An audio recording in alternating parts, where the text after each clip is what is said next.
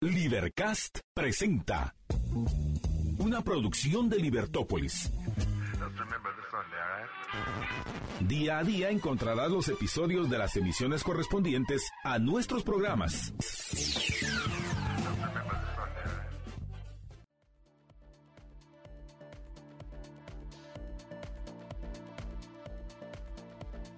Muy buenas tardes, estimados Radio Escuchas. Estamos en una nueva emisión de su programa Libertópolis al mediodía. Les saluda Jorge Jacobs. Marta Yolanda se va a unir con nosotros más adelante. Y pues hoy tenemos un programa muy interesante. Les recuerdo que hoy es viernes, hoy publiqué mi artículo y hoy les voy a leer mi artículo en, el siguiente segmento, mi artículo en Prensa Libre. Y em, muy relacionado con eso, a las doce y media vamos a tener un enlace con Giovanni Frati, con el abogado Giovanni Frati, con quien vamos a hablar acerca de la manifestación pacífica que eh, están llevando a cabo en esta, que llevaron a cabo en esta mañana en frente al Congreso, un grupo de ciudadanos preocupados por la iniciativa 6145 del Superministerio de Planificación y eh, este es uno de los temas que vamos a hablar con Giovanni y vamos a hablar el y el otro tema del que vamos a hablar es con relación a la el colapso del sistema informático del Tribunal Supremo Electoral y que ahora el plan B es inscribirlos a mano, a inscribir a los candidatos a mano, según dijeron los mismos magistrados ayer. Luego también a la una de la tarde vamos a conversar con el abogado Mario Fuentes de Starac acerca de la solicitud o la insistencia más bien de la CIP, la Sociedad Interamericana de Prensa, al presidente Yamatei para que vele por el debido proceso en el caso de José Rubén Zamora. Esos son algunos de los temas que vamos a estar conversando hoy.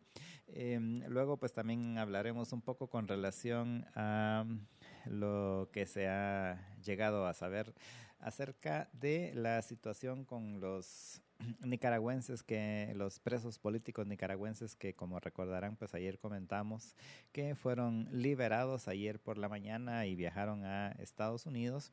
Ayer también comentamos con relación a esa decisión que tomó la la asamblea nicaragüense de cambiar la constitución para despojar de su ciudadanía y al parecer también de sus pertenencias a los traidores a la patria y básicamente eh, que fue con es bajo esa bajo ese precepto que em, echaron literalmente de, del país a estos expresos políticos y pues esto es otro de los temas que vamos a hablar. Vamos a conversar también con relación a los datos que ha estado publicando el Banco de Guatemala, el IMAE, el Índice Mensual de Actividad Económica, y también el Índice de Confianza en la Economía que publicó también el Banco de Guatemala. Estos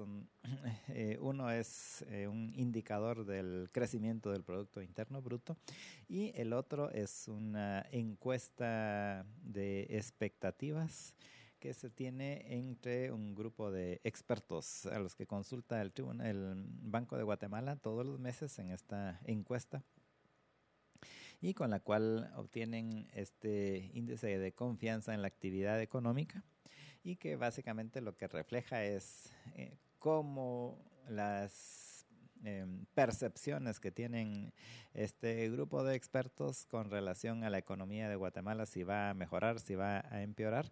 Y pues de esto trata este índice, así que ese es otro de los temas que vamos a, a tratar hoy.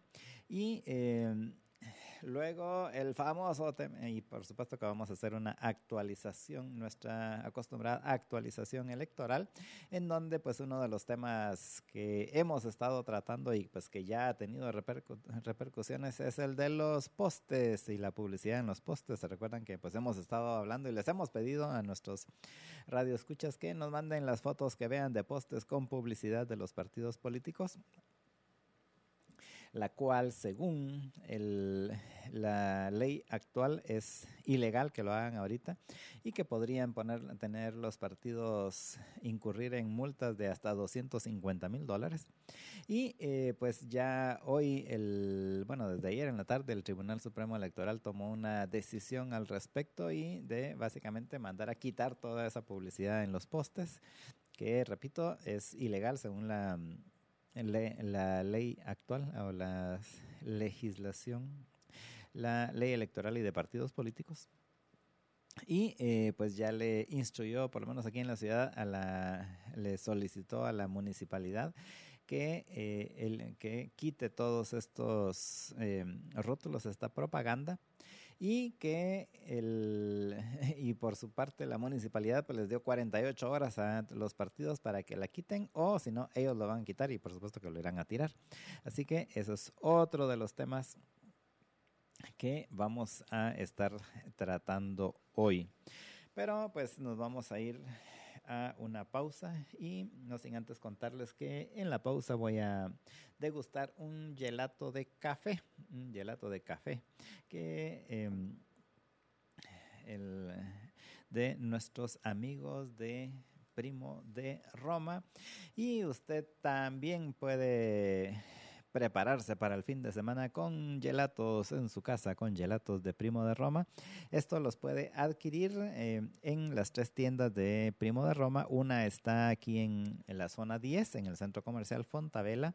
La otra está en carretera a El Salvador, en el centro comercial Pradera Concepción y la otra está en la zona 11 en la Roosevelt en el centro comercial Miraflores allí van a al nuevo food hall que se llama Picoteo Miraflores y allí encuentra los gelatos de Primo de Roma.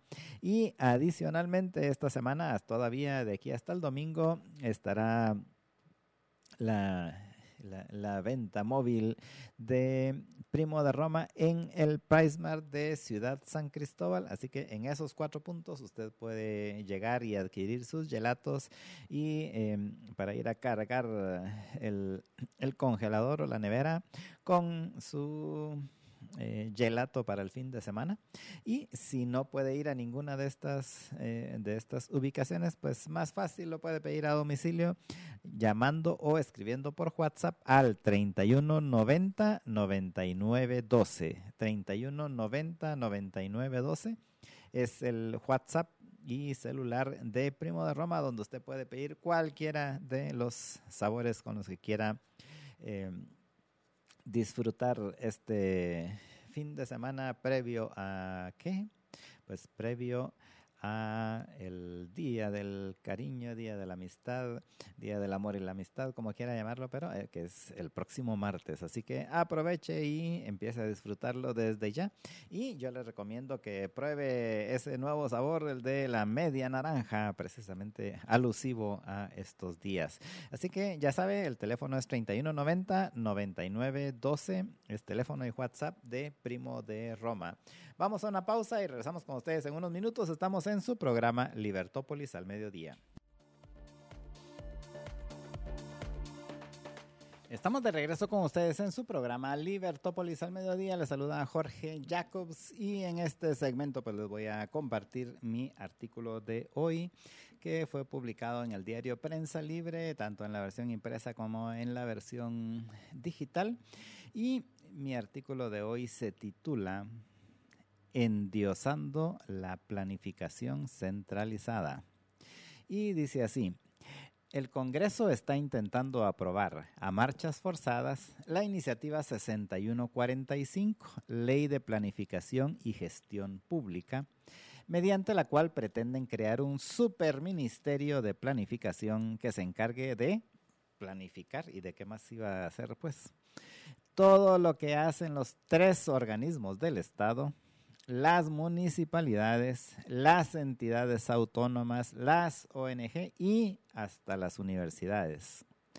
¿Será una iniciativa de Pinky o de Cerebro? Quienes lo diseñaron seguramente quieren creer que fue Cerebro, pero yo más pienso que fue Pinky el que lo diseñó. La iniciativa 6145. Y eh, el poder que se le otorgaría al nuevo superministerio, sobre todo el gobierno y el país, según Pinky, serviría para que Guatemala funcione tan eficientemente como funcionara la Unión Soviética de Stalin, la China de Mao o la Cuba de los Castro. Esto, para empezar, es abiertamente inconstitucional, ya que vulnera totalmente los principios de separación de poderes esenciales de un gobierno republicano, pues somete toda decisión de política pública en el país al control del gobierno central. No digo que el sistema republicano guatemalteco realmente funcione, pero este ministerio eliminaría completamente la posibilidad de que algún día lo hiciera.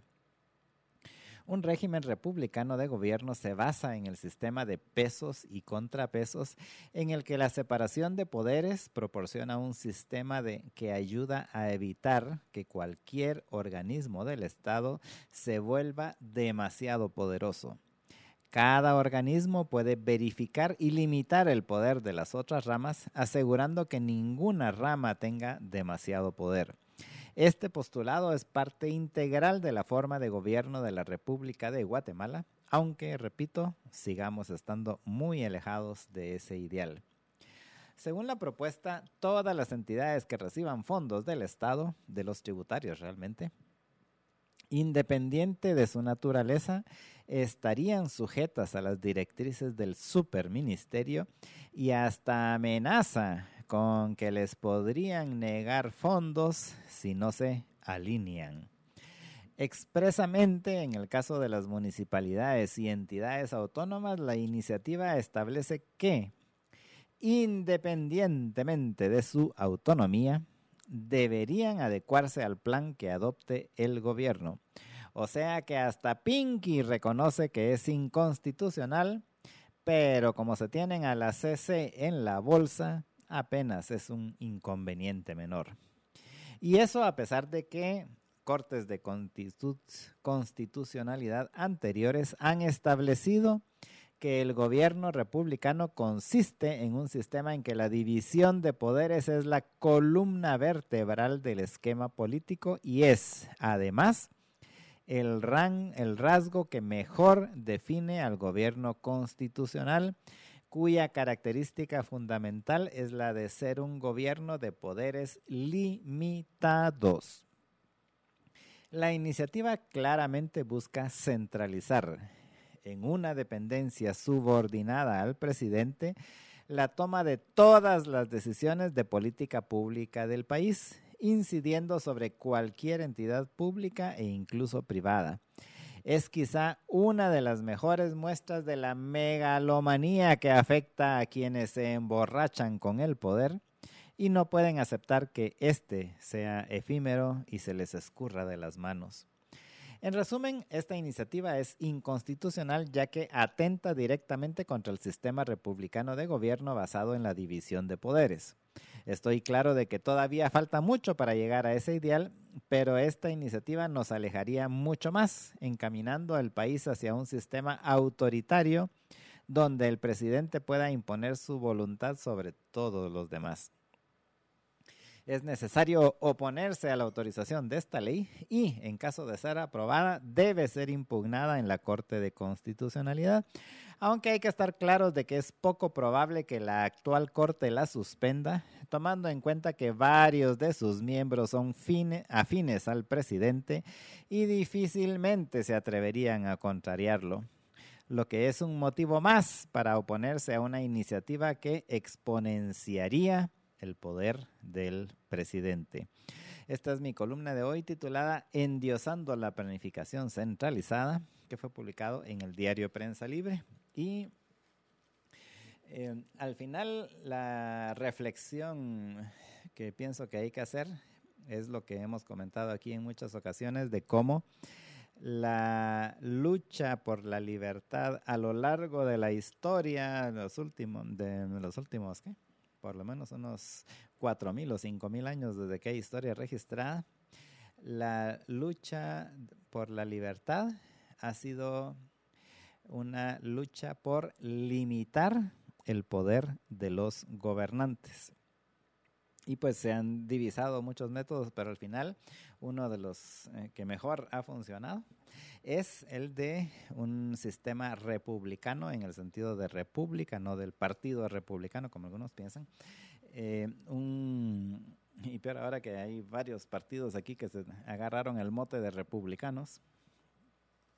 Y em, en este sistema lo que hace, lo que busca es minimizar el poder y para ello, pues em, lo que hace es que divide el, el, sistema principalmente en tres organismos, el ejecutivo, el legislativo y el judicial, que eh, de hecho nuestra misma constitución aquí dice específicamente para quienes, para los que hicieron, eh, para Pinky que hizo esta, esta iniciativa, que ni siquiera leer la constitución pudo por lo visto, que dice específicamente nuestra constitución que ninguno de los organismos del Estado se debe someter a ningún otro a ninguno de los otros organismos. O sea, eh, básicamente lo que se busca es precisamente que haya esa división de poderes, que el poder no esté concentrado, porque em, aunque, aunque Lord Acton inmortalizó su frase hasta hace como 150 años,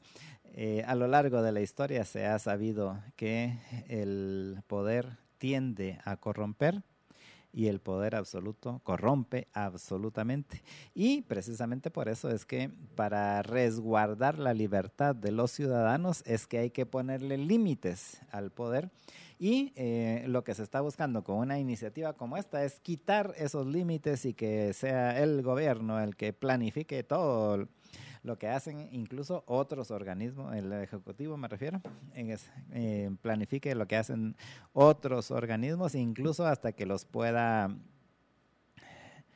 los pueda chantajear con el manejo de los fondos. Recordemos de que es el Ministerio de Finanzas del Ejecutivo quien eh, administra los fondos y según esta iniciativa en algún momento podrían incluso negarle los fondos a otros organismos o a otras em, entidades autónomas, a alguna municipalidad, si es que no se le cuadra al presidente. Eso es básicamente lo que implica esta esta iniciativa y que me parece realmente de lo más aberrante, aparte de que es clara y abiertamente inconstitucional, aunque como también lo dije en el artículo, pues lamentablemente hay muy pocas posibilidades de que una corte como la actual, que como bien lo hemos hablado aquí en otras ocasiones, pues eh, no dista mucho de ser tan mala como las anteriores, especialmente esta última que acabamos de tener, eh, pues eh, saber si aún siendo tan obvio, tan evidente las inconstitucionalidades que tiene esta ley de planificación y gestión pública, aún así la suspenderían. Pues eh, este es mi artículo, repito, se llama Endiosando la planificación centralizada y usted la encuentra en las páginas de Prensa Libre. Vamos a ir a una pausa. Pero antes de la pausa quiero comentarles acerca de Lu Co. ¿Qué es Lu Co? Lu Co es un estudio de diseño gráfico e impresión digital.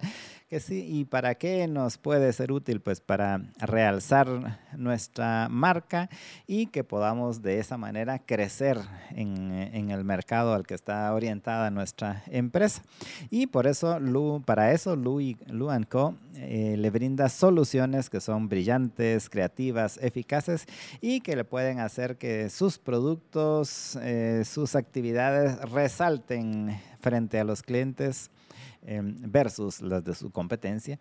Y entonces eh, usted en Lu Co encuentra desde asesoría de imagen corporativa y diseño gráfico hasta impresión digital de folletos, afiches, tarjetas de presentación, cajas, etiquetas, menús e impresiones para el punto de venta, todo lo que usted necesite de diseño para sus puntos de venta, para poder tener presencia con los clientes, pues Luanco lo puede apoyar en eso. También ellos también pueden realizar detalles personalizados para actividades, artículos promocionales, impresión textil y sublimación. Todo esto para agregarle valor a su marca. Así que lo invitamos a que se comunique con el equipo de Luanco. Lo encuentra físicamente en el, centro comercial Plaza La Villa, que está ubicado en el Boulevard Los Próceres 1050 de la zona 10. Y allí busca Luanco en el segundo nivel en el local 212. Además, los puede buscar en las redes sociales como Lu y Co Comp y atreverse a vivir una experiencia disruptiva con su marca. Así que eh, si usted necesita de este apoyo, necesita hacer eh, resaltar sus productos, su marca, sus servicios, pues qué mejor que hacerlo con Lu Co. Y además, por cierto, puede llamarlos también al WhatsApp 3566-8062. 3566-8062. Vamos a ir a una pausa y regresamos con ustedes en unos minutos. Estamos en su programa Libertópolis al mediodía.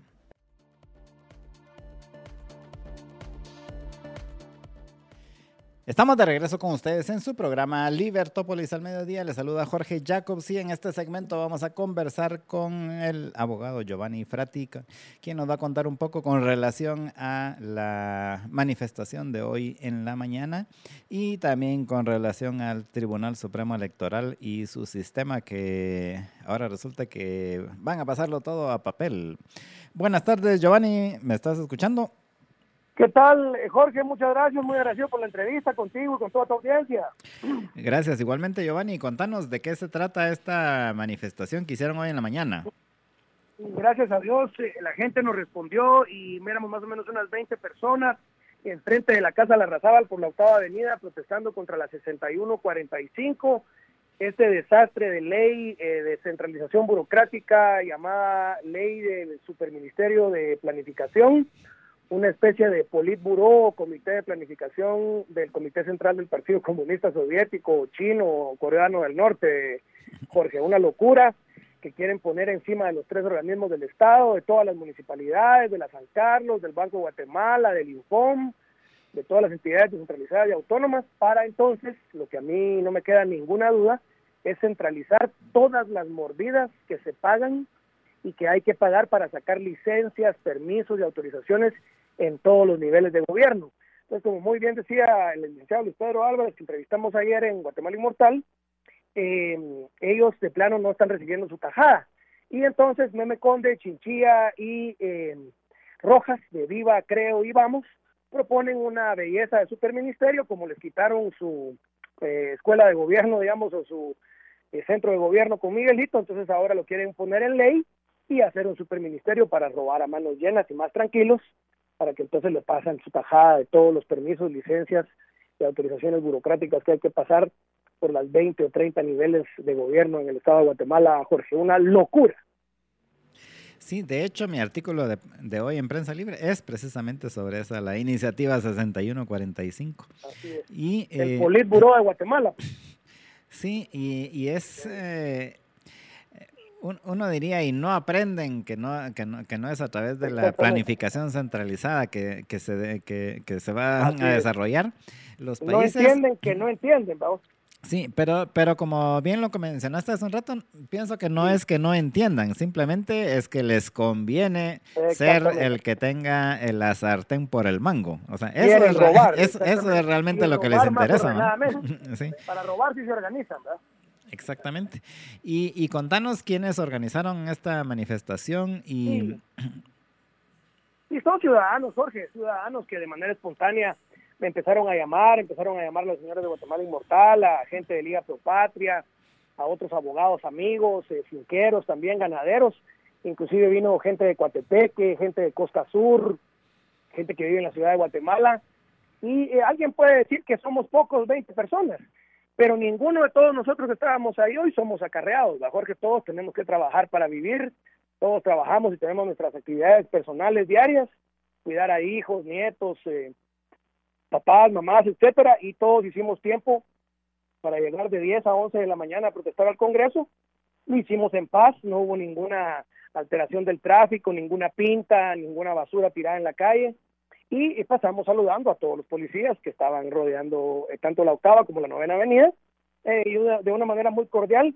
Inclusive algunos de los policías me empezaron a preguntar de qué se trataba la ley, porque obviamente mucha gente del pueblo pues no conoce estas barbaridades y cuando uno les cuenta se asustan y dicen, puchica, qué descaro, pues qué descarado.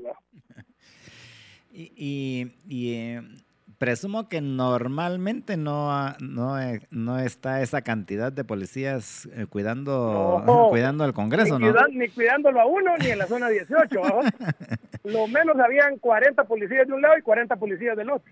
Y, y, y eso porque ustedes anunciaron que iban a llegar, ¿no? Exactamente, porque ayer en redes sociales subimos una pequeña invitación hecha en Word, pues, ¿verdad? De que queríamos eh, protestar y la gente, gracias a Dios, nos respondió. Obviamente no vamos a parar, mejor que ya estamos convocando para el otro miércoles que hay pleno.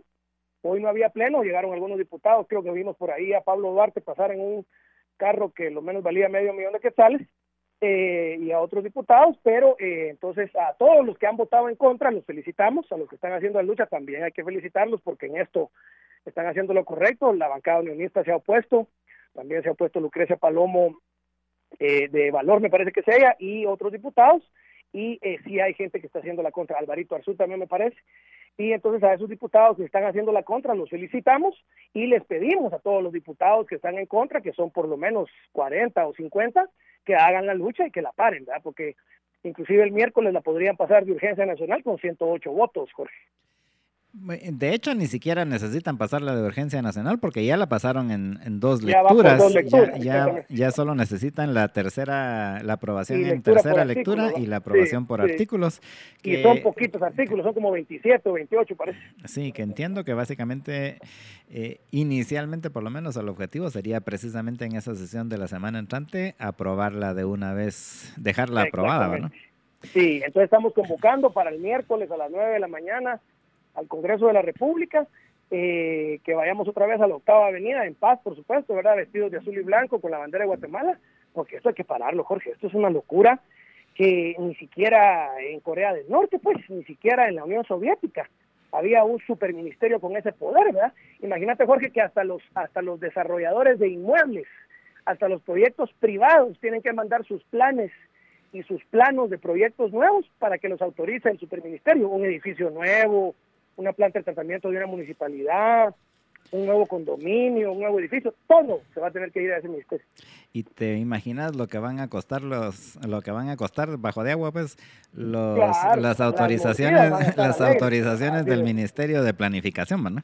Exactamente. Y el ministro, el primer ministro, porque ahora creen los señores diputados que son constituyentes, pues, van a cambiar nuestro sistema republicano presidencialista y ahora nos van a volver una república centralizada o una dictadura centralizada de, de, primer ministro único. Pues. Así es.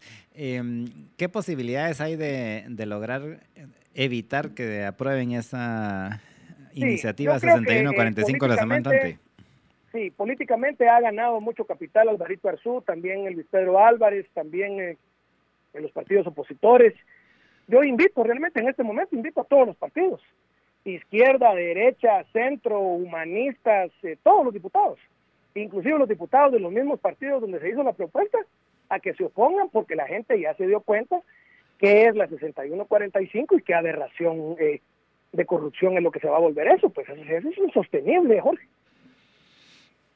Así es. Eh, o sea, hay algo que ganar políticamente de oponerte a algo así, ¿verdad? Sí, y, y, ahora, especialmente ahora que estamos en épocas, épocas electorales. Exactamente, exactamente. Que saquen su chance, que trabajen y que paren esta ley. Así es, esperamos que en efecto se logre parar porque sí me parece que es realmente una aberración esa, esa iniciativa. Y el problema es de que aún, aún teniendo tantas inconstitucionalidades abiertas y obvias que tiene, que tiene esa ley, una vez lo aprueban, en lo que la Corte decide que es inconstitucional, si es que lo hace, puede estar un año funcionando y en eso ya metieron toda la burocracia, ya... Y yo creo que eso es lo que quieren hacer, querrán poner, digamos, a Miguelito o algún amigo del presidente o algún amigo algún achichincle de un diputado del partido de gobierno o de ministerio o de ministros a entonces ordeñar la vaca, como se dice en Buen Chapín, un año completo. Porque imagínate la mordida por todas las licencias de construcción, todas las autorizaciones de nuevas eh, parcelamientos, digamos, y notificaciones, todas las obras públicas nuevas que hay que hacer. O sea, ahí tendría que irse, por ejemplo, toda la construcción de carreteras para este año, que es un año político. Sí, en efecto van a implicar obviamente más corrupción, pero, pero no, solo, no solo corrupción, sino adicionalmente el hecho de el, la gran cantidad de poder adicional que se le daría al presidente, porque al final pues es un, un, suministro, ¿no? el, que, el que estaría a cargo, sí, y eh, que él nombra y que le dice qué hacer. Eh, la cantidad, el poder que tendría el, el, Ejecutivo, en particular el presidente, en temas, si no sé si, ves, si has visto que en la misma ley se deja entrever que incluso hasta podrían negarle fondos hasta los otros organismos del Estado si, si no se ajustan a lo que ellos dicen que se debe hacer al gran plan de desarrollo nacional, porque el nombre es una belleza, ¿verdad? Hasta poema. El gran plan de desarrollo nacional va entonces a impedir que las entidades descentralizadas que por ley pueden tomar sus propias decisiones las tomen. Entonces se pasan encima de la San Carlos, encima de las 340 municipalidades, encima del Infom, encima del INDE, encima del Banco Guatemala, de la Superintendencia de Bancos, porque entonces nadie ni siquiera va a poder hacer un plan de trabajo para el año 2024, digamos, sin que este superministerio se los autorice. Así es. Bueno, realmente eh, esperamos de que sí se logre parar esta iniciativa. Y ahora, y ahora pasando al otro tema, Giovanni, ¿qué pensás de las declaraciones de los magistrados del Tribunal Supremo Electoral de que, disculpe, pero los equipos que tenemos son de 15 años, de, ya están obsoletos y tornaron a sapo, así que por favor mande todas sus inscripciones eh, en papel y lápiz. Sí, casi. Exactamente, se les cae el sistema es un fiasco, ¿verdad, Jorge? Se les cae el sistema, el sistema, digamos, de consultas eh, del RENAP eh, y el de consultas de empadronamiento del Tribunal Supremo Electoral tampoco no funciona, no depuran a los muertos del RENAP del padrón electoral, tienen medio millón de DPIs tirados en 19 consulados de Guatemala en Estados Unidos y no los recogen. Hoy se les cayó en la mañana eh, el sistema para registrar candidatos, entonces todos los registros de candidatos están parados un desastre, ¿verdad? Y nos acabamos de enterar que el señor Santos Mil, el nuevo director de cómputo, es experto en algoritmos y da clases de algoritmos en la Mariano Galvez. Entonces, ¿cómo hizo el fraude de Marmatic en Brasil? Con un algoritmo, ¿verdad, Entonces, curiosamente, el señor director es un experto y catedrático de programación 1, programación 2 y algoritmos en la universidad donde da clases. Entonces, eh, no sé, ¿verdad, Jorge? A mí me suena muy mal eh, lo terrible, digamos, de ese único oferente que fue Smartmatic de Guatemala, una empresa fundada en Islas Vírgenes eh, Británicas tres meses antes de la licitación, una licitación a mañana de 600 millones de quetzales que después la paran y la dividen en seis y vuelven a subir lo mismo. Hasta este momento nadie sabe quién va a transmitir los datos, quién es el dueño de la nube, qué empresa es la que va a proveer la nube, que son servidores de almacenaje autorizaron el 29 de diciembre transmitir los datos de la elección guatemalteca al extranjero, a una nube en el extranjero. Entonces, como me dicen a mí los expertos, ¿qué me garantiza a mí que no le mandamos las 128 mil actas de resultados, allá las alteran y me las mandan alteradas del extranjero de regreso a Guatemala? Eso no me lo puede garantizar nadie. Así es. Y por otro lado, dándole la vuelta a la, a la, a la moneda, eh, esta fallo que tienen ahorita y que ahora salgan diciendo, mire, lo que pasa es que tenemos equipo que ya está obsoleto, que tiene 15 años el equipo y todo, no es, será precisamente para justificar la compra del equipo, ¿no? Exactamente, número uno. Y número dos, tuvieron tres años para estar listos para este momento, ¿verdad, Jorge? ¿Qué hicieron desde el 2020 para prepararse para la elección? ¿Por qué se ponen a cambiar todo el sistema electrónico y el sistema de votación guatemalteco dos meses antes de la primera vuelta, de la convocatoria de elecciones para primera vuelta. Todo eso, ¿verdad, Jorge? Si uno hace un análisis de inteligencia, los DPIs no sacan a los muertos eh, eh, del padrón electoral, quieren meter un sistema de cómputo nuevo, cambian todas las computadoras. La licitación para las computadoras dice que cada computadora tiene que tener 10 o 20 puertos para USB y quemador de CDs. O sea, todas esas cosas, ¿verdad, Jorge? Si les vas sumando, te, te indican de que se están preparando probablemente para hacer un fraude electrónico.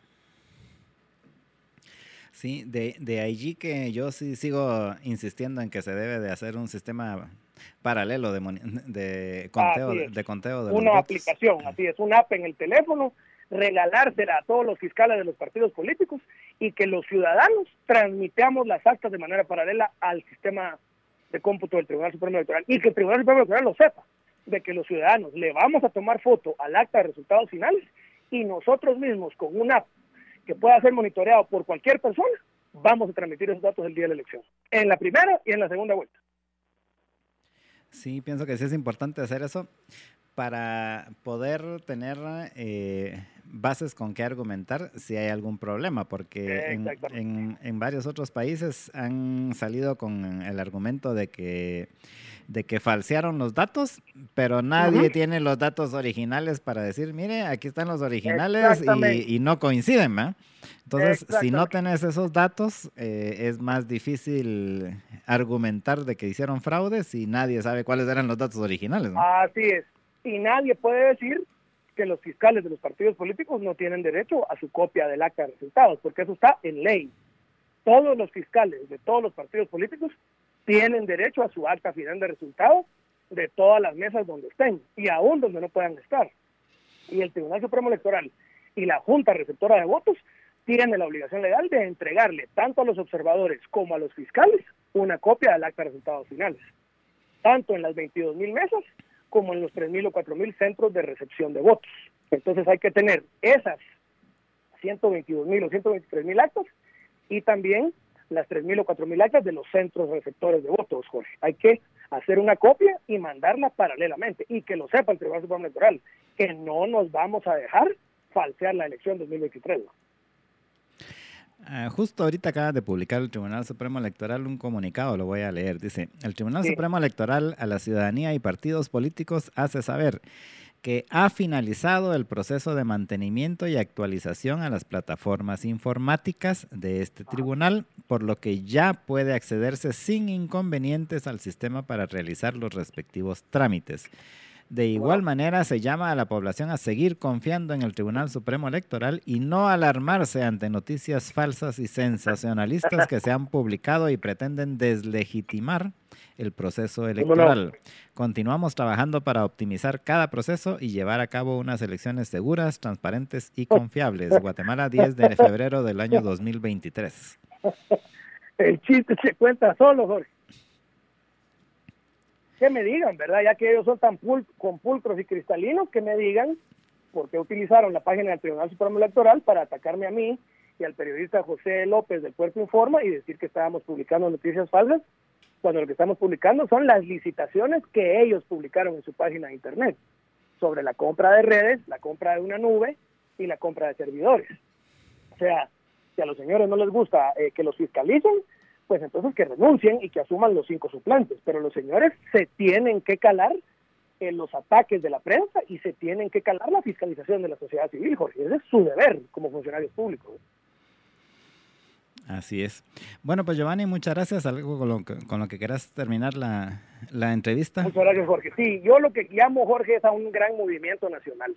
El movimiento se debe llamar Yo defiendo mi voto y debemos irnos a inscribir como observadores y como fiscales de mesa todos los guatemaltecos que lo podamos hacer. Tenemos que estar presentes el día de la elección, tenemos que observar la elección, tenemos que monitorear el software. A todos los ingenieros en sistemas de Guatemala les pido que nos ayuden a monitorear el software del Tribunal Supremo Electoral. A todos los jóvenes que aman a su país, los insto a que se inscriban como observadores del proceso electoral, que vayan a los centros de votación, que le tomen foto a las actas de resultados finales que lo transmitan de manera privada y paralela al Tribunal Supremo Electoral y tener una gran base de datos segura con las fotos de todas las actas para tener entonces una redundancia cívica, una redundancia civil de ciudadanos de la transmisión de datos y de todas las actas del Tribunal Supremo Electoral. Las actas son públicas, no pueden esconderlas, eh, los actos del gobierno son públicos porque así lo manda la Constitución y si los quieren esconder, cometen delito y el delito se llama incumplimiento de deberes y abuso de autoridad. Bueno, pues muchas gracias Giovanni y seguimos en contacto y veremos qué sucede la próxima semana con la iniciativa 6145. Excelente, Jorge, te agradezco mucho por la entrevista y un fuerte abrazo a toda tu audiencia. Dios los bendiga. Gracias, igualmente. Estuvimos conversando con el abogado Giovanni Frati con relación a la manifestación que hicieron hoy en la mañana frente al Congreso y con relación a los eh, avances y retrocesos en el, en el sistema de cómputo del Tribunal Supremo Electoral. vamos a ir a una pausa, pero antes de eso les quiero comentar que en el Banco Industrial les preocupa su bienestar y por eso les recomiendan que no acceda a ningún vínculo, a ningún link, porque que indique, que diga que va hacia las páginas del Banco Industrial en línea, ya que hay páginas de dudosa procedencia que han estado suplantando a la del Banco Industrial. Y así que lo invitan a que usted mismo, cuando vaya a ingresar al sitio del banco, usted mismo ingrese la dirección. ¿Y cuál es esa dirección? Es bienlinea.bi.com.gt. bi en línea .bi.com.gt. Usted mismo ingrese la, la, dirección, no utilice ningún otro enlace, no caiga en engaños. Banco Industrial, juntos, siempre hacia adelante.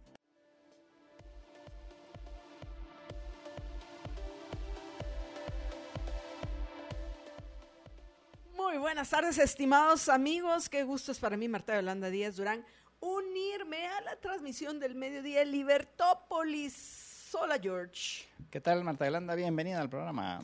Bienvenida y ahí estuve escuchando, pues porque aquí estaba en los estudios de Libertópolis, primero a Jorge disfrutando su, su artículo que me parece buenísimo y atingente. Hemos logrado sobrevivir una semana, Jorge. Literalmente, sobrevivimos una semana porque no pasó esa ley del superministerio en tercera lectura. Y, luego, pues, eh, bueno, todo este tema de, la actualización electoral, que comenzamos con el enlace anterior y esa entrevista que le hizo Jorge a, Giovanni Frati acerca de las dudas que, que causan precisamente estos problemas como los que se dieron de que resulta que no funciona el sistema. Pero a pesar de eso, Jorge, pues sí le dieron una eh, le dieron hoy las, eh, sus eh, credenciales a Milka Rivera y a Fernando Mazariegos, que van a, aspirar a la presidencia y a la vicepresidencia de Guatemala en estas elecciones generales de 2023 con el partido Victoria, que por cierto con ellos ya suman 11 los binomios que han recibido credenciales para participar en las elecciones de presidente y vicepresidente del país. Tal vez algunos de esos binomios sean suspendidos provisionalmente debido a todas las acciones que, se han puesto, George, pero, pero ¿sí les recordaste a los oyentes que hoy es viernes que se escribe con B de Vesubio? Mm, no, todavía no. George, entonces los oyentes no han llamado todavía el 23, 23, 23, 23.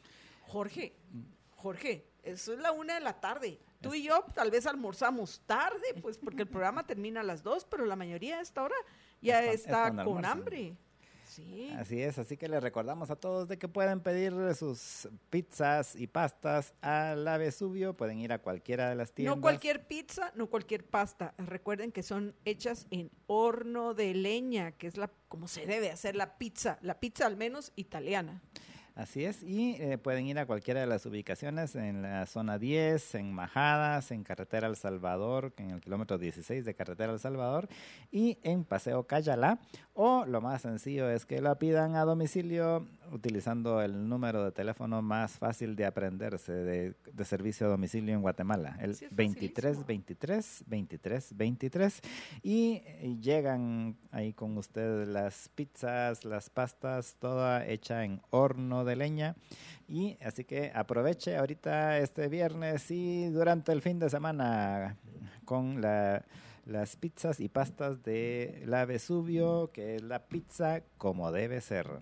Y bueno, apreciables amigos, regresando a este tema, pues de, la actuación, actualización electoral, Jorge, eh, no cabe duda de que, y con razón, o sea,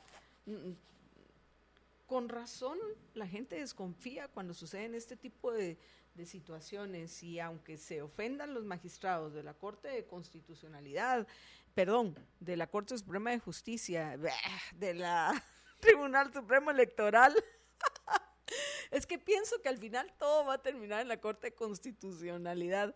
Que, que, por cierto tengo un comentario en lo que respecta al tema de, la, del superministerio que está ahí esperando, yo, yo creo que están esperando que se calmen las aguas y, asustarnos sin duda la semana entrante con la lectura que hace falta de, de ese de esa intento de centralizar el poder eh, por parte de más que Alejandro Yamatei, a quien se ha rumoreado que nombrarían como ministro de ese superministerio, es a este Miguel Martínez, sin duda con, la ambición de poder aprovechar el último año en el cual va a tener control sobre el, presidente, porque obviamente Yamatei tiene apuro, tuvo que entregar el poder, esperemos, el 14 de enero de 2024, pues él querrá, sin importarle el daño que le cause al país,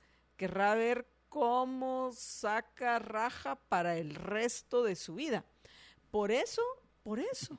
es que, más Sí, por eso, Jorge, es que pienso que no le llamó la atención presentarse a, candidato de, elección pública como diputado, que es lo que hubiera sido lo más eh, eh, probable. En, en, efecto, y al final recordamos de que el presidente, pues, automáticamente en este nuestro sistema así de pasa al Parlamento Centroamericano, en donde se gana otros cuatro años de impunidad en, a través de el em, privilegio del antejuicio, el que ya hemos repetido hasta la sociedad que se debe de eliminar para todos los funcionarios. Eh, solo recuerdo que en estos próximos meses vamos a tener 80 mil personas adicionales o 60 mil las que sean adicionales con el privilegio del antejuicio porque una vez quedan inscritos como candidatos a lo que sea, eh, por ley, eh, por esa absurda ley del privilegio del antejuicio, pues entonces tienen antejuicio hasta los candidatos. Y eh, en, el, en el caso de, del otro lado, eh, a los que ya se le está acabando el tiempo en el, en el Parlamento Centroamericano, le hace a Jimmy Morales, pues entonces dijo... Quiere ahora presentarse a candidato a diputado. Hay que, seguir con el privilegio del antejuicio, porque es muy bonito tenerlo. ¿Y dónde hay? Allá en el Congreso, pues entonces vamos al Congreso. No te imaginas ese Congreso si entran Jimmy Morales. Alfonso Portillo pienso que va a estar un poco difícil porque luego busca eh, casillas donde donde hay una alta probabilidad de que el partido con el que está corriendo no logre entrar, por ejemplo, cuatro diputados. Pero te imaginas si entraran Portillo, Jimmy Morales y Manuel Valdizón. ¡Oh, no! ¡Qué congreso! A ver qué piensan los oyentes al respecto. Sería una cosa verdaderamente terrible. Por cierto, eh, voy con la buena noticia y le quiero agradecer. Y, le quiero agradecer a. Por favor, eh, empecemos a ponerlas todas. Primero, estas eh, imágenes que nos mandó Jonathan Marroquín de, de la publicidad que están poniendo los partidos nuevamente. Viva y Unión Republicana. ¿Te has dado cuenta que por lo menos los grandes no han caído en, ese error porque ya han aprendido, imagino yo, porque por lo menos yo no he visto un poste con un rótulo de la UNE. Que si alguien lo tiene, por favor, que nos lo mande. Pero queremos hoy agradecerle a Jonathan Marroquín por, por contribuir a este, a este esfuerzo que dio frutos. Y no voy a decir va a dar frutos, dio frutos, Jorge porque ya el Tribunal Supremo Electoral hoy dio instrucciones, pero aquí, a ver, ¿por qué nosotros vamos a tener que pagar? Bueno, e, esto hasta suena eh, un poco metafórico, porque vamos a tener que nosotros ser quienes terminemos recogiendo la basura de los politiqueros, porque así es terminamos de una forma metafórica reconociendo, recogiendo la basura de los politiqueros, pero ahora nos obligan, además de eso, con nuestros tributos, el, que, administra la municipalidad. Eh, y en este caso, Munihuate. ¿Qué pasa con el Tribunal Supremo Electoral? Porque Jonathan Marroquín nos mandó carretera a El Salvador no es únicamente la municipalidad de Guate, esto tendría que darse en todas las municipalidades. Pero ¿por qué tiene que ser Munihuatil quien va a retirar la, la, suciedad de los partidos? Aquí veo uno donde está una foto, donde está el partido Vamos, donde está el partido Viva, donde está Unión Republicana. ¿Por qué?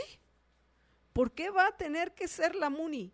Eso es lo que tiene que hacer el Tribunal Supremo Electoral, es ponerle la multa de los 250 mil dólares. Y esto aplica a toda Guatemala, no únicamente a, la capital.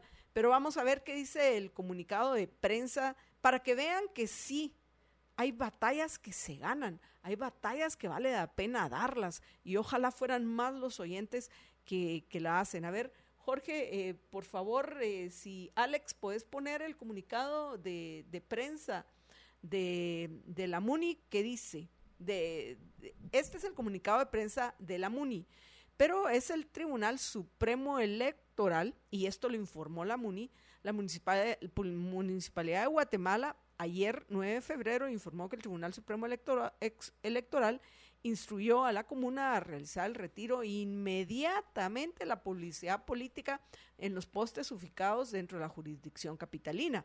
Pero, repito, esto debería ser, es de aplicación nacional en todos los países. Y lo que debe ser el Tribunal Supremo. ¿Cómo estarán ya los postes en el interior?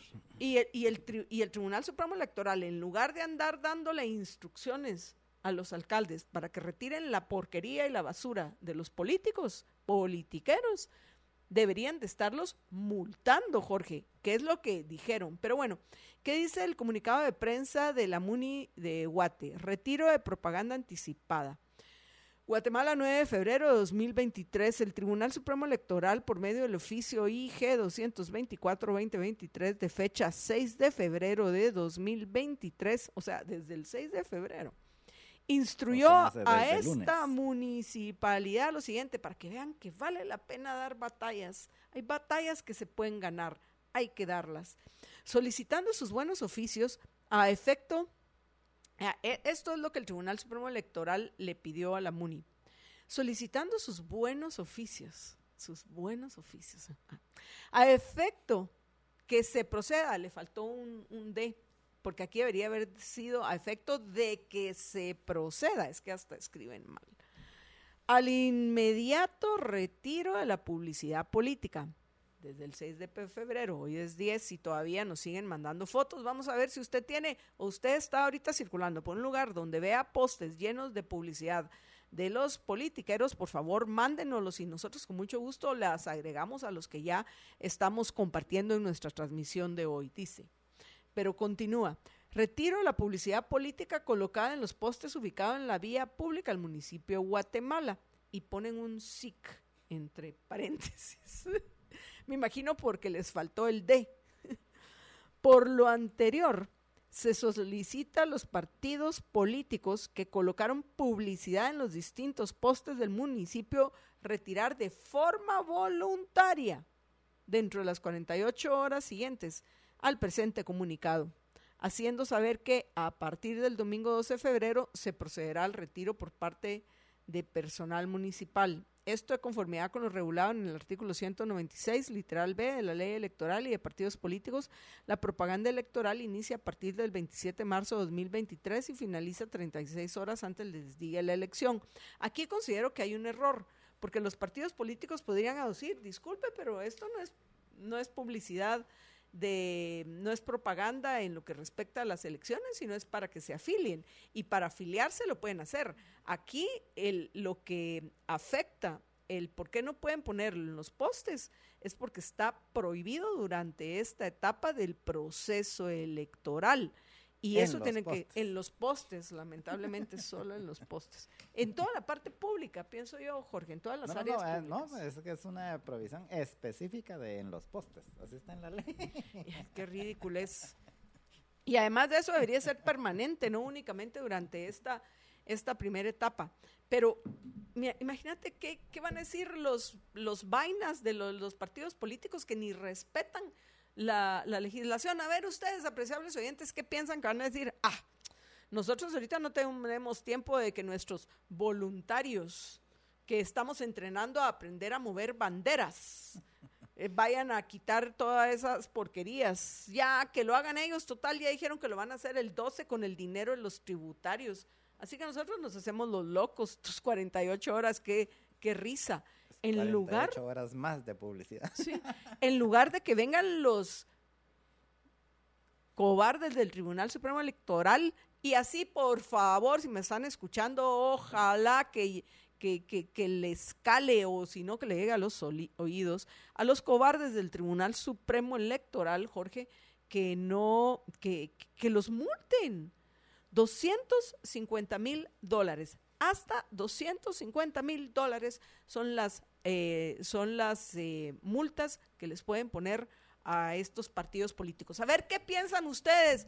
A ver, a ver, a ver, apreciables oyentes, 250 mil para todos los partidos que están haciendo esto. A ver, y, y, y se recuerdan la lista aquella que decía José Carlos, porque yo voy a votar nulo, como ya lo comenté, pero José Carlos dice, yo no sé todavía.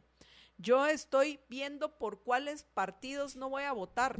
Pues bueno, pienso que ya de entrada, de entrada no, no hay, hay, que descartar votar por Vamos, votar por Viva y votar por Unión Republicana, que son los que son los, eh, veamos las imágenes que nosotros estamos recibiendo. Aquí hay uno de elefante, pero hicieron lo mismo hicieron lo mismo que, el Partido Azul. Es que ahí no es un poste, es una valla. una vallita, pero... Es pero, pero es una valla que no tiene autorización, es como la de Partido Azul. Si le vamos a decir una, una pequeña valla que ellos vinieron y en un arriate, en área pública vinieron y la, la pusieron. O sea, esto es cuestionable. O sea, son partidos por los cuales yo no votaría porque están eh, violentando, si hubiera pensado votar efectivamente con alguien, por alguien, definitivamente, ni siquiera estos que están viendo cómo, a ver, muchas seamos creativos, pues, vengamos y, hagamos nuestras estas y las vamos poniendo en todos los espacios públicos. No, eso también debe ser cuestionado, Jorge. Sí, es una versión gráfica del concepto de fraude de ley que se ha estado manejando bastante ahorita con relación a, por ejemplo, ¿se recuerdan que se hizo famoso ese concepto del fraude de ley? con Sandra Torres, y no de esta elección, sino de la, hace como tres elecciones, cuando para, para poder inscribirse se divorció de Álvaro Colón y entonces al final no la inscribieron porque la acusaron de fraude de ley, es decir, que se divorció específicamente para poder ser candidata, porque había una prohibición eh, legal a los parientes del presidente. Y eh, entonces ahí fue donde se popularizó el término de fraude de ley. Ahorita la están volviendo a atacar con el término de fraude de ley, pero en este caso no de ella, sino de su candidato vicepresidencial, en el sentido de que renunció una o dos semanas antes de ser eh, proclamado, de, de, ser pastor, para que no le aplicara la restricción de los, de los ministros de culto. Y eh, entonces esta también es una especie de fraude de ley porque eh, están utilizando las áreas, las áreas públicas y todo, pero no están utilizando los postes, eh, los postes así que ya están ahí, sino que ellos están poniendo sus propios postecitos. Ese es un fraude. Eso habla mal de estos políticos y, y pienso, Jorge, que hay que denunciarlo. Sí. En efecto, ahí está ahí poniendo otros también que nos acaban de mandar del Partido Azul que también están utilizando la estrategia esa de los, de los postecitos. Ayer ya habíamos puesto uno de esos del Partido Azul, ¿te recordás? Sí. De Farchi, que por cierto ya fue entrevistado en, en, nuestro, en este proceso que como saben los oyentes que en este momento estamos haciendo de conocer a los candidatos y a algunos que por ahí dicen que tal vez lo van a hacer. Entonces, em, pues en, en esas estamos ahorita. Pero tenemos otra nota que también me parece importante. Síganos enviando, ya saben que las pueden mandar al WhatsApp de Libertópolis al 4585 4280 4585 4280. El, nos pueden mandar las imágenes que, que, nosotros ya vieron que nosotros las estamos compartiendo en redes. Y, y como sabemos que, que nos están monitoreando del Tribunal Supremo Electoral, y de los partidos políticos, pues vemos, apreciables amigos, el resultado del trabajo de aquellos que, que han dejado solo de, de, criticar y de esperar que otros hagan algo y hacen algo tan sencillo como es tomar una foto a, a estos postes y mandarlas para que nosotros podamos eh, estar eh, compartiéndolas en redes sociales y por supuesto durante nuestra transmisión. Pero vamos a ver qué opina esto de Jorge, de mm, la, el, intento que hizo la actual presidenta de la Corte Constitucionalidad, Dina Ochoa Escribá, de explicar por qué la magistrada Leila Lemus se hizo cargo de todas las acciones de inconstitucionalidad en contra de la ley, de la LEP, de la legislación electorera y de pandillas politiqueras. Así que voy con esa nota para ustedes. La presidenta de la Corte de Constitucionalidad, Dina Ochoa Escribá, emitió un comunicado. Lo tenemos el comunicado para que lo pongamos en pantalla, para que los oyentes, los, los que quieran verlo, Jorge, esto es un poquito largo, pero bueno, pero pienso que vale la pena leer ese comunicado. En fin, porque, porque vean cómo trata de justificar lo que le hicieron al doctor Molina Barreto, que nada que ver Dice, la presidenta de la Corte de Constitucionalidad, la CC Dina Ochoa Escriba, emitió un comunicado este jueves, o sea, ayer 9 de febrero, en el cual busca aclarar la razón por la cual la magistrada Leila Lemus, la razón es porque es la oreja del presidente Alejandro Yamatei dentro de la Corte de Constitucionalidad. Le pueden llamar la oreja, es que eso en referencia a el libro paréntesis que estamos leyendo en el Club de Lectura, de la Liga de los Liberhéroes, que Heridas tiene la noche, un Paco Pérez de Antón. Y ahí hay un personaje que era eso, era una oreja, que me imagino que siguen existiendo en estos tiempos de, nosotros. Porque esto es eh, parte del relato de este libro de Paco Pérez de Antón, ocurre a finales de la década de los años 60.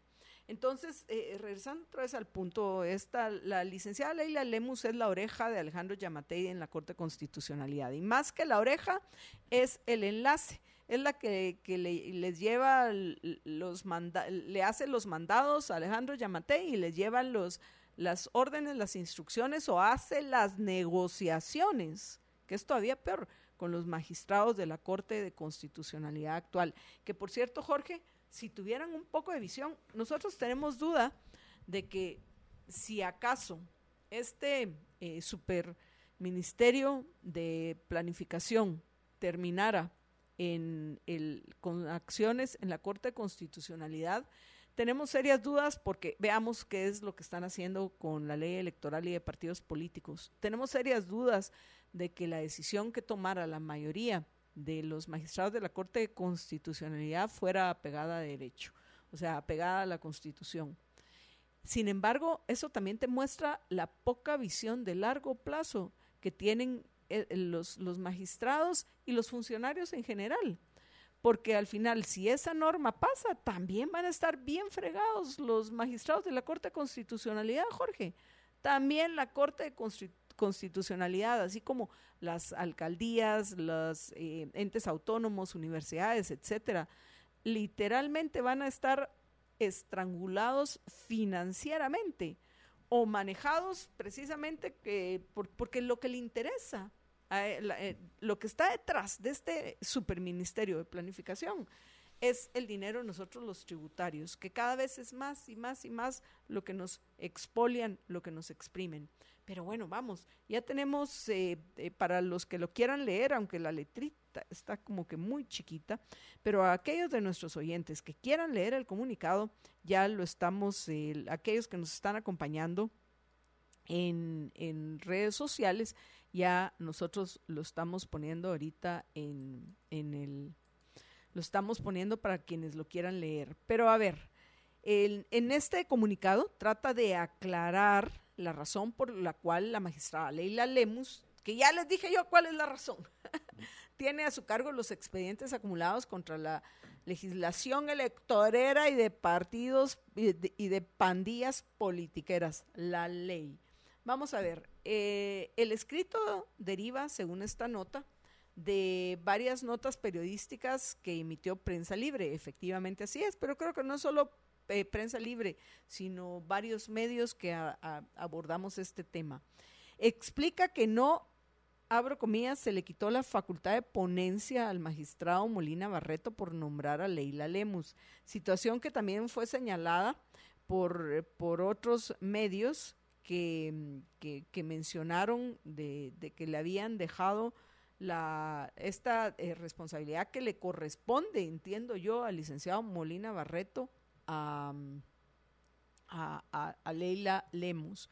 Eh, según Ochoa, explicó que el artículo 182 de la Ley de Amparo, Exhibición Personal y de la Constitución y de Constitucionalidad faculta acumular los casos ingresados, por lo que la presidenta de la Corte sostuvo que todas las acciones están relacionadas al cuestionamiento de los mismos preceptos normativos de la LEP. A su vez, afirmó que al momento en el que se dispuso la acumulación, todas las acciones se encontraban en la misma fase procesal, es decir, en estado de resolver, por lo que se viabiliza esta decisión puras pajas. Ochoa justificó que Lemus cuenta con los expedientes señalando que la cese de forma aleatoria y automatizada por medio de un sistema informático, diría Giovanni Frati, parecido al del Tribunal Supremo Electoral, desde que ingresan los expedientes se asigna un magistrado ponente del caso como parte de las cuestiones de control y reparto equitativo de expedientes y por lo cual el expediente 5063-2022 fue designado a la ex secretaria general del presidente Alejandro Yamatei. En consecuencia, deviene eh, inviable, les encanta como, la vez pasada comentaba con un abogado, paréntesis, hacía una, una crítica a cómo se expresan los abogados, Jorge. O sea, se expresan de tal forma que hagan creer a la gente que son necesarios para interpretar y entender las leyes. Y tiene razón. En consecuencia, deviene inviable que el medio de comunicación prensa libre haya indicado que el Pleno le quitó la facultad de ponencia a el magistrado Molina Barreto. Añadió Ochoa que los magistrados cuentan con un solo voto que se da por mayoría, por lo que al ponente solo expresa la mayoría del tribunal, el cual se integrará de la siguiente forma, según Ochoa, en caso de mérito. O sea, el tribunal va a estar integrado por siete personas. Dina Ochoa, Héctor Hugo Pérez Aguilera, Néstor Mauricio Vázquez Pimentel, Leila Lemus, Roberto Molina Barreto, Juan José Samayoa y Claudia Paniagua eh, Pérez. George. ¿Qué diré? Eh, pues es muy conveniente. Algo tienes que decir. Yo ya me callé. Pues es, es muy conveniente que, que, resulta que aunque fuera aleatorio, eh, el primero, porque ese es básicamente el argumento, mire, es, aleatorio y el primero que estaba en la fila, ese ya lo estaba viendo Leila, entonces a ella le corresponde que eh, cuando se juntan. Huizachada. Es que siguen siendo huizaches, muy magistrados de la Corte de Constitucionalidad, pero siguen siendo huizaches, la mayoría al menos. Sí, em, y el... ¿Por qué es importante quién tiene la ponencia? Porque es quien hace la, en teoría, en teoría, hace la investigación y, y prepara lo que considera que es la decisión que se debe de tomar y ya lo presenta al pleno y entonces ya en el pleno eh, pues votan los demás y si alguien no está de acuerdo con eso que ella, que, que ella iba a decir, bueno, que, que el magistrado ponente propone, pues entonces y... Eh, y los demás sí, pues entonces puede eh, tener un voto disidente. Al final, em, si bien es cierto, todos los magistrados eh, son responsables de su voto eh, y eh, indistintamente de quién haya sido el ponente, no hay que obviar el hecho de que el ponente de un caso tiene, tiene mucha incidencia en el resultado de la, de la votación ya que pues tiene más el, tiene el tiempo y tiene los elementos para para, para dorar la píldora, la píldora como mejor le parezca, eh, a los demás magistrados que no se van a tomar necesariamente todo el tiempo que, que, es, que se tomó el magistrado oponente para, eh, para investigar un caso en particular, ¿verdad? Entonces, y eh, entonces eso hace que solo en casos así muy, muy ¿qué? notorios, eh, más de alguno de los magistrados diga pues yo no estoy de acuerdo con eso y voy a hacer mi voy a razonar mi voto de por qué no estoy de acuerdo y es lo que ha pasado por ejemplo en varias ocasiones recientes con el eh, magistrado Roberto Molina Barreto, que por cierto ha hecho muy buenos, muy buenos argumentos en esos sus eh, votos disidentes. Pero entonces, al final, sí importa quién es el magistrado ponente de una, en una acción, porque, repito, tiene el, el poder de sesgar un poco los argumentos. Eh, pero eso en última instancia no le quita responsabilidad a los demás magistrados de decir, vaya, yo voy a decir que sí porque, porque la, la que lo está proponiendo es mi cuata y entonces ah, lo va a haber hecho bien, entonces voy a decir que sí y ni siquiera revisarlo. Pues eso es, eso pues es responsabilidad de cada uno de los magistrados o porque el presidente nos mandó a que esto se tiene que aprobar o que no se tiene que aprobar o que no se debe de aprobar ahorita, sino que mejor lo dejemos para para, para más adelante, que es otra de los resultados de esta, de esta mm, maniobra legal, que es básicamente retrasar el proceso, ¿verdad? Porque como no tenía todos los expedientes y ahora tiene todos los expedientes, entonces pueden argumentar que se necesita más tiempo para poderlos interrelacionar y poder hacer una poder hacer una ponencia adecuada considerando los otros que no conocía antes.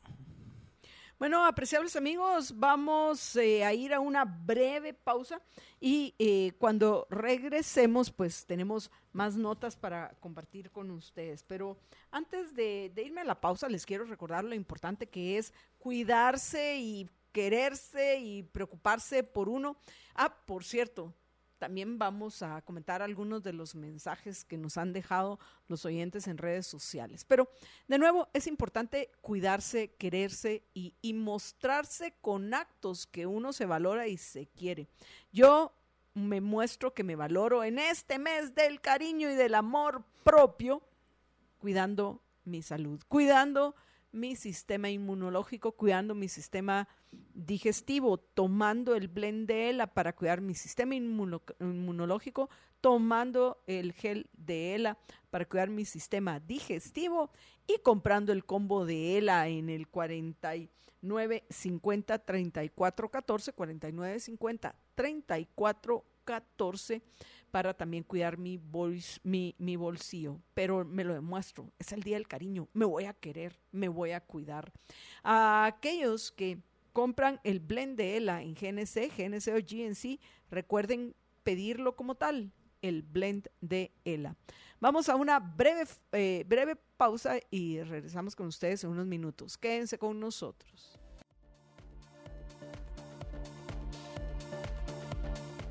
Se está pidiendo Janet Reyes que les mandemos el número para mandar fotos. A ver, por favor, apúntenlo 45 85 42 80. 45 85 42 80 es el número del es el WhatsApp de, de Libertópolis, eh, es el número de la cabina de Libertópolis, el WhatsApp de Libertópolis. No, no, el número de la cabina no es, es bien. El número de la cabina es otro. El WhatsApp de Libertópolis es el 4585-4280. 4585-4280. Y ese es el número al cual, por favor, Janet nos puede mandar eh, fotos. Pero bueno, vamos rápidamente a agradecerles a, los eh, Liberamigos que están compartiendo nuestro programa. Primero que todo, muchísimas gracias a Michelle Fernández, Estuardo Hernández, José Calderón, Shatsi Gutiérrez, Rocío Quiroa Rabanales, también a Judith Rodríguez, Juan Godínez, a, los fieles oyentes Jaime de León y Eva Toledo. Veamos quién, quién más, quién más ha compartido nuestro programa. Bueno, hay muchos comentarios aquí, pero no de Liberamigos, así que voy a mencionar a aquellos que no han dicho presente, pero sí están compartiendo nuestro programa, como es el caso de Gerardo Anleu, Luis Alexander Díaz Panzay, Carlos Osvaldo Ramos Hernández, Rosana España, ya le habíamos agradecido a Michelle Fernández, a Estuardo Hernández y a José Calderón. José Calderón, Jorge, que hoy le tocó el oro. Oro para José, eh, plata para Estuardo y bronce para Michelle Fernández. Y en el caso de, YouTube, queremos agradecerles a Anabela Cifuentes, a Ingrid Janet Alfaro, a Saúl Martínez, a eh, Erika Muñoz, a eh, Julio Rodríguez. Y ya decía yo que nos hacían falta Paul y Linda, pero por lo menos Paul ya dijo presentes. Good morning, Jorge Ann, Marta Yolanda, enjoying your show. Gracias. Sí, porque me pareció extraño no encontrar mensajes de Linda. ¿Dónde estará Linda? Pero, en fin.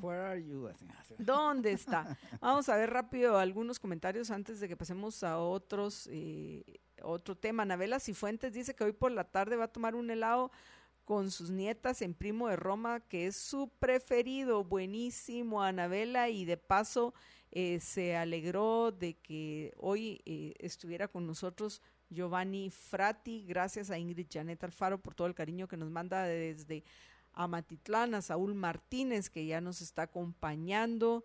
Eh, agregan a Velas y Fuentes, ya basta de tanto atropello al empobrecido pueblo de Guatemala, yo defiendo mi voto. Erika Muñoz dice, no solo postes de concreto, sino también los árboles, rocas, piedras, pasarelas, eh, protesta de metal, ese me imagino que debe haber sido algo diferente. no, sé, o postes de, metal. El punto es que Erika Muñoz, sí, postes de metal, luego lo corrigió. Eh, tiene razón, dice, o sea, debe de ser todo. Julio Rodríguez dice, creo que esta ley es puro timo para hacer ver bien a los que están en contra de la ley porque es muy obvio. Este, de ahí, en el caso de Facebook, vamos a ver qué comentarios ah, hay, además de los saludos que mencionamos. Nos comenta Franklin Barrientos que dice que hoy en el ranking, me imagino que es a lo que se refiere, presidentes de Latinoamérica, publicado por Data World o será Data World Busquemos esa info. Jorge dice que Bukele tiene un 89% eh, de aprobación y Yamatei un 26%, que es más o menos los números que, de un tiempo para acá eh, se vienen dando. Eugenio Baquiax dice que estamos de acuerdo, ya lo mencionamos, que no es solo cuestión de quitar, sino que hay que cobrar la multa de hasta 250 mil dólares que anunció el Tribunal Supremo Electoral y hace varios comentarios en lo que respecta al tema del voto nulo. Dice, se dan cuenta, funciona la denuncia en las redes, vamos por el voto nulo. Totalmente de, de acuerdo. Carol Piedrasanta opina que estamos en manos de un dictador suelo. Y Carlos Osvaldo Ramos le responde que es una aspirante a, pero que obviamente todavía no es dictador suelo. De ahí em, veamos em, Edwin Roberto Castro, lo que va a costar y el tiempo que va a tomar, me imagino quitar toda la porquería de los postes, ve que hijos de la Tururu. Eh, de ahí eh, Carlos Cordero Linares opina que, la solución eh, que, que, le dice a Frati no es bloquear un ministerio, es un gobierno y agrega algo de descubriendo el agua azucarada, como está fuera de contexto no puedo yo opinar de qué se trata y opina que es el primer ejercicio fraude de la USAC. Eh, Rodrigo Lacayo, le vamos a transmitir, porque me imagino que no los leíste, no escuché que los leyeras, los las, eh, eh, agradecimientos y comentarios de Giovanni, que les pareció excelente a Rodrigo Lacayo lo que dijo Giovanni. Em, y dice Carlos Osvaldo Ramos, estamos muy acomodados. Y claro que hay razón, cualquiera que se levante la voz, lo callan de inmediato o que es revoltoso, que es de ideología, de izquierda, que no sé qué es eso, yo solo veo una Guatemala. Pues bueno, no hay que tener miedo al, a, lo que digan otros. Como dice el refrán, dígales, eh, eh, dígales por favor, eh, Carlos Osvaldo Botellita de Jerez, todo lo que digas será al revés. Eh, eh, Eugenio Baquiax opina que el sistema de fiscales de los partidos políticos hace más confiable el conteo de votos. El problema es que no todos los partidos tienen capacidad para contratar un fiscal por mesa. Y bueno, tienen varias eh, discusiones acá. Dice Eugenio otra vez Baquiax que rótulos de la UNE no hay, pero las redes están llenas de publicidad pagada por ellos. Yo he etiquetado al Tribunal Supremo Electoral de Guatemala cuando me aparece un anuncio de la UNI del partido Victoria. A mí no me han aparecido A mí tampoco. Bueno, es que tampoco ando mucho en las redes.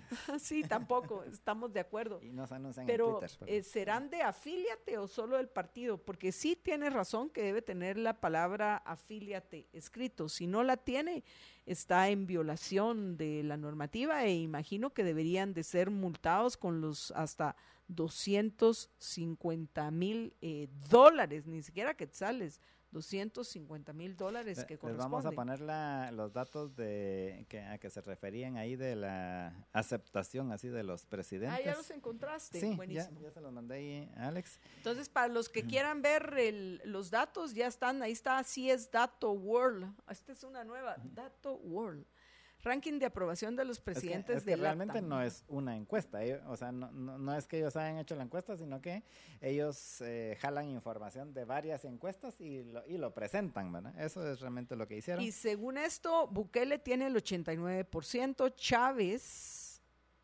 Chávez de, de dónde? ¿De, ¿De dónde será este Chávez? Costa Rica, creo yo, ¿no? Sí. 73, Abinader, que es de no sé, 65%, eh, Castro de Honduras 58%, AMLO de México 53%, que me llama mucho la atención y hasta lo ubican así arriba de Lula con 53%, pero Lula acaba de tomar posesión. Si ya está tan bajo, se me hace que le va a ir mal en este su tercer eh, eh, gobierno.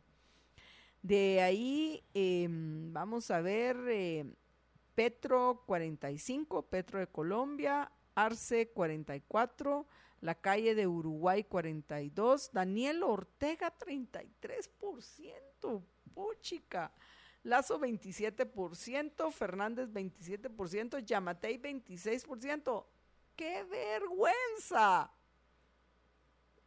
Está empatado con Maduro, con 26%. yo pensé que iba a decir, qué vergüenza, ¿quiénes serán esos 26%? y que está abajo de Daniel Ortega.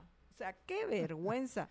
Empatado con 26% con Maduro de Venezuela y Boric de Chile. El, eh, Dina Boluarte de Perú con 23% y Cortizo con 22%. Eso es la, Ah, por cierto, el Fernández de Argentina tiene casi, casi, también queda con el 27%. Eh, también hay otros que no pusieron ahí, ellos mencionan a Díaz Canel de Cuba con 14 puntos, aunque esos son de enero porque no hay ninguna encuesta reciente. Y ahí mencionan que, o sea, en, esa cuenta, como repito, ellos básicamente lo que hacen es juntar información, eso de dato, esa cuenta de Dato World, y entonces ahí mencionan que esos, esos datos salieron de encuestas y mencionan como 10 encuestas, Invamer, Criteria, Cadem, El Financiero, Marquestrategia, Marquestrategia, ABC, Ipsos, Sid Gallup, Suban Córdoba, Dalesio, More Consulting, Gallup y Poder Data. O sea, lo que ellos hacen es juntar información que otros publican y eh, y, presentarla toda junta. Eso es lo que hace este, esta cuenta de Data World. No es que ellos hagan la encuesta. Un oyente nos pregunta, Marta Yolanda, ¿qué ganamos? O me, pregunta a mí, eh, al 4585-4280, 4585-4280. Dice, ¿qué ganamos con el voto nulo? Así un candidato gane con 10 votos, el nulo no lo cambiaría o sí. Lo cambiaría si el nulo tiene más del 50% más uno. Así es como está la ley. Entonces, el objetivo, yo no estoy invitando a nadie a votar como de determinada manera porque pienso que cada uno debe de tomar la decisión de cómo lo va a hacer. Primero tomar la decisión si uno va a ir a votar o no y si uno decide ir a votar, cómo va a votar. Yo lo único que digo es, si todos los que optan por decir es que todo es la misma porquería, y tienen razón, en mucho sentido. Entonces yo ni siquiera voy a ir a votar decidieran, dice, pues voy a hacer voy a ejercer la mayoría, que no todos, yo sé hay algunos que les va a dar pereza y dicen, ay no, qué pereza, yo igual no quiero ir a votar y San se acabó. Tienen todo, el, cada quien es libre de hacer con su derecho a votar lo que quiera.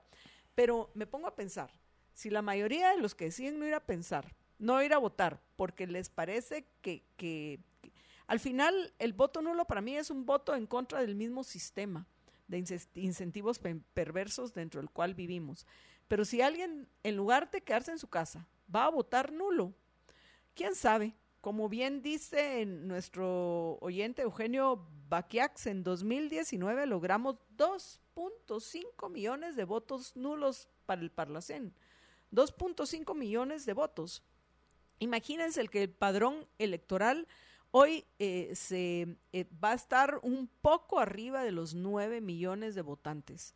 En el 2019, que eran 8 millones y X, que ahorita no recuerdo, se lograron para el Parlacel 2.5 millones de votos nulos, lo que eso representaría para la presidencia. Pero de nuevo, cada quien elige cómo votar. Yo cometí un error y lo reconozco en la eh, elección pasada y que me dejé presionar por el grupo y me fallé a mí. Y lo he dicho en varias ocasiones, me fallé a mí misma. Yo no le puedo dar el voto a ninguno de los candidatos porque ninguno eh, me parece confiable, ninguno entiende realmente el problema. Y no digo, eh, eh, Jorge, que, que, que no puede haber alguna buena intención, pero cuando uno analiza lo poco que hoy conocemos de ellos, sus opuestas, sus propuestas son contradictorias. O sea, no entienden cuál es el origen del problema y ni les interesa, porque su principal motivación es llegar al ejercicio del poder. Entonces, yo, yo, Marta de Holanda, Díaz Durán, decido ejercer mi derecho al voto, pero a votar nulo. Cada quien que decida con base a, sus valores, a sus principios y, a lo que piensa que pueda funcionar.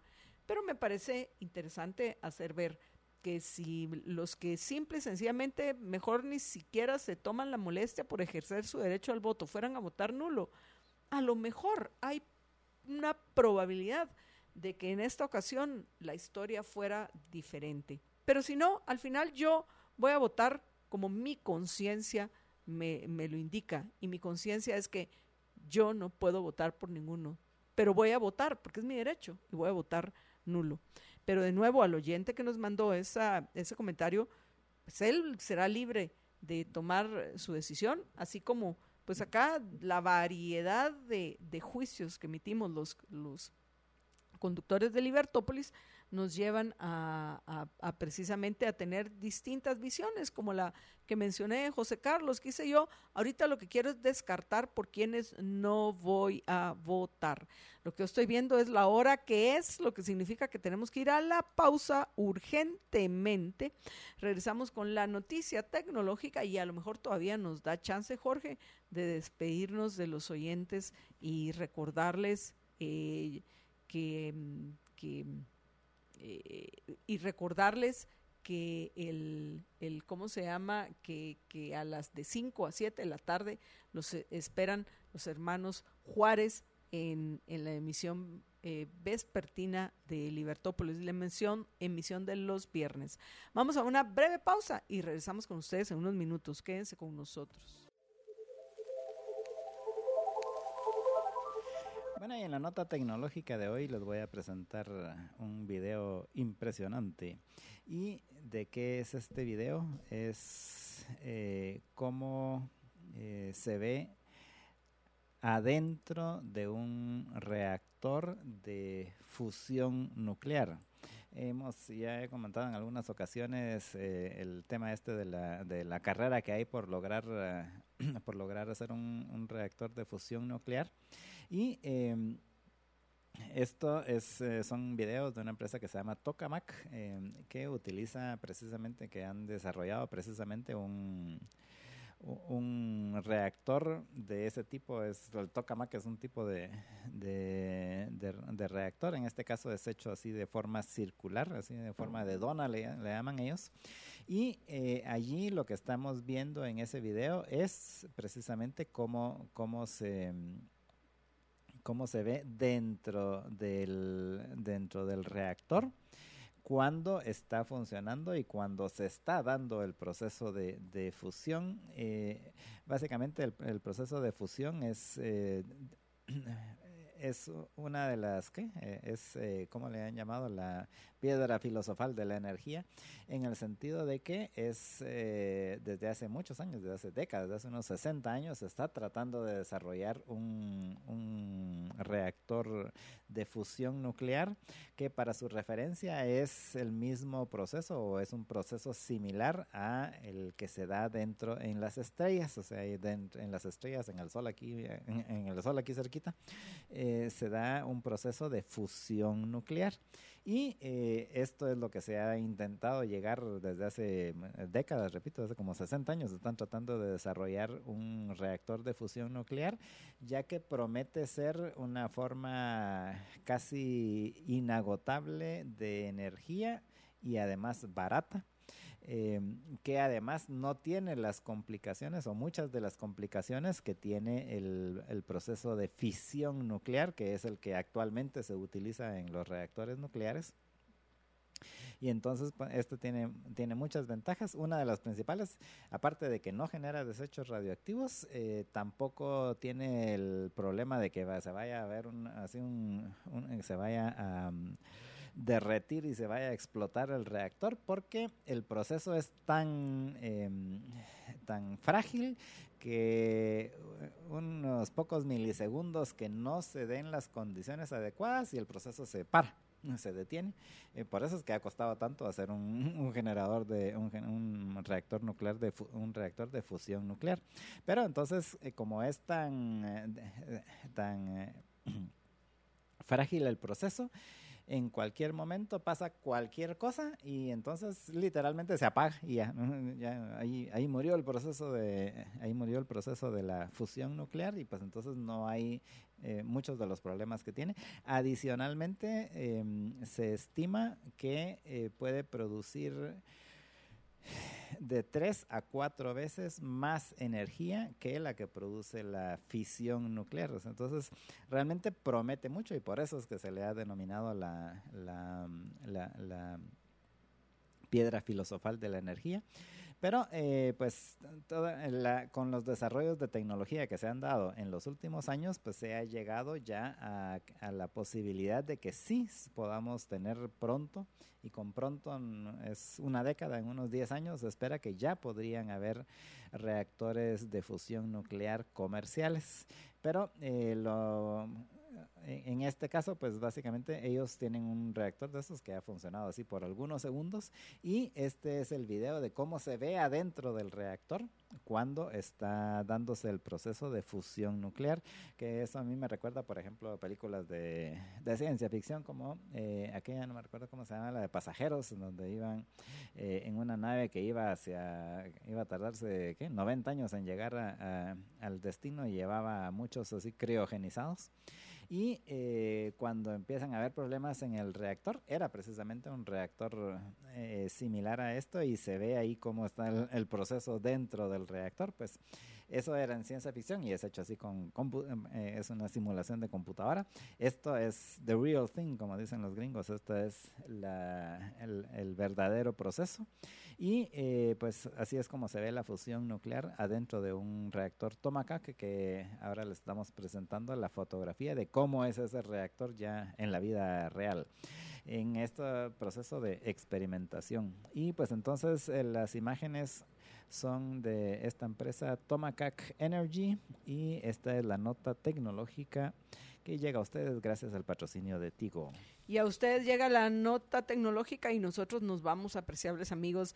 Nos despedimos deseándoles un excelente fin de semana. Recuerden, los esperamos a las 5 de la tarde en Libertópolis viernes. Cuídense muchísimo que una sola vida tienen. Sean felices, muy, pero muy felices. Libercast presentó una producción de Libertópolis. Recuerda suscribirte y dejarnos cinco estrellas para que continuemos trabajando en producir más podcasts de tu interés. Libertópolis.